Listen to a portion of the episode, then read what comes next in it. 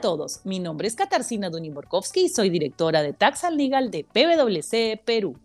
Bienvenidos a un episodio más de Infocus, el podcast donde semanalmente desarrollamos las normas y jurisprudencias más importantes en materia tributaria y aduanera y también analizamos las normas legales y noticias más importantes y su impacto en las empresas.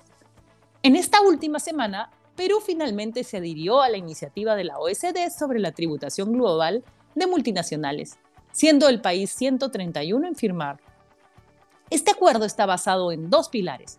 El primero propone garantizar que las multinacionales paguen impuestos en los territorios donde operan y obtienen beneficios, y no necesariamente donde están establecidas, buscando evitar que en el futuro éstas sigan asentándose en paraísos fiscales o territorios no cooperantes solo con la finalidad de no pagar impuestos.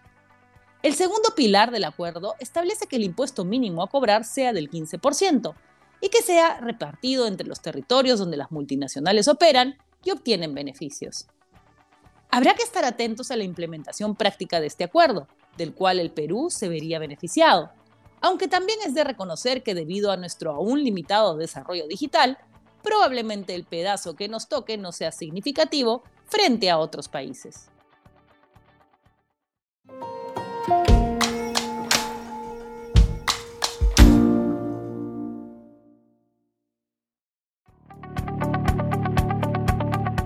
Semana SUNAT ha emitido dos informes que vamos a comentar.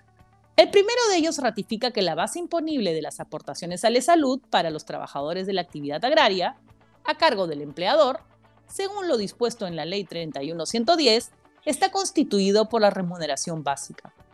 El informe precisa que la remuneración básica no puede ser menor a la remuneración mínima vital y que siendo que la legislación no definió qué se entiende por remuneración básica, deberá asumirse que para efectos de la Ley 31110 se entiende por dicho concepto todo tipo de remuneración principal, entendiendo por esta la remuneración que retribuye directamente la prestación del servicio, incluyendo tanto la remuneración principal fija como la remuneración principal variable o imprecisa, como ocurre en el caso del destajo o el pago por tarea. Un segundo informe señala la obligatoriedad de las empresas del sistema financiero en emitir comprobantes de pago por la transferencia de bienes en propiedad o en uso que efectúen,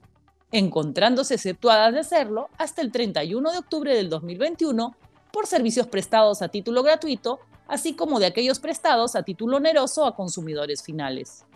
El informe señala también que las empresas del sistema financiero deben emitir comprobantes de pago por la transferencia de moneda extranjera que realicen, correspondiendo su emisión a aquella que efectúa la venta de dicha moneda. Finalmente, SUNAT señala que corresponde la emisión de comprobantes de pago por la transferencia de valores mobiliarios,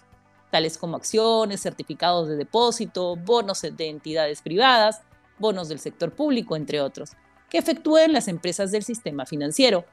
debiendo determinarse en cada caso en concreto el tipo de comprobante de pago a ser emitido y el sujeto a quien corresponda hacerlo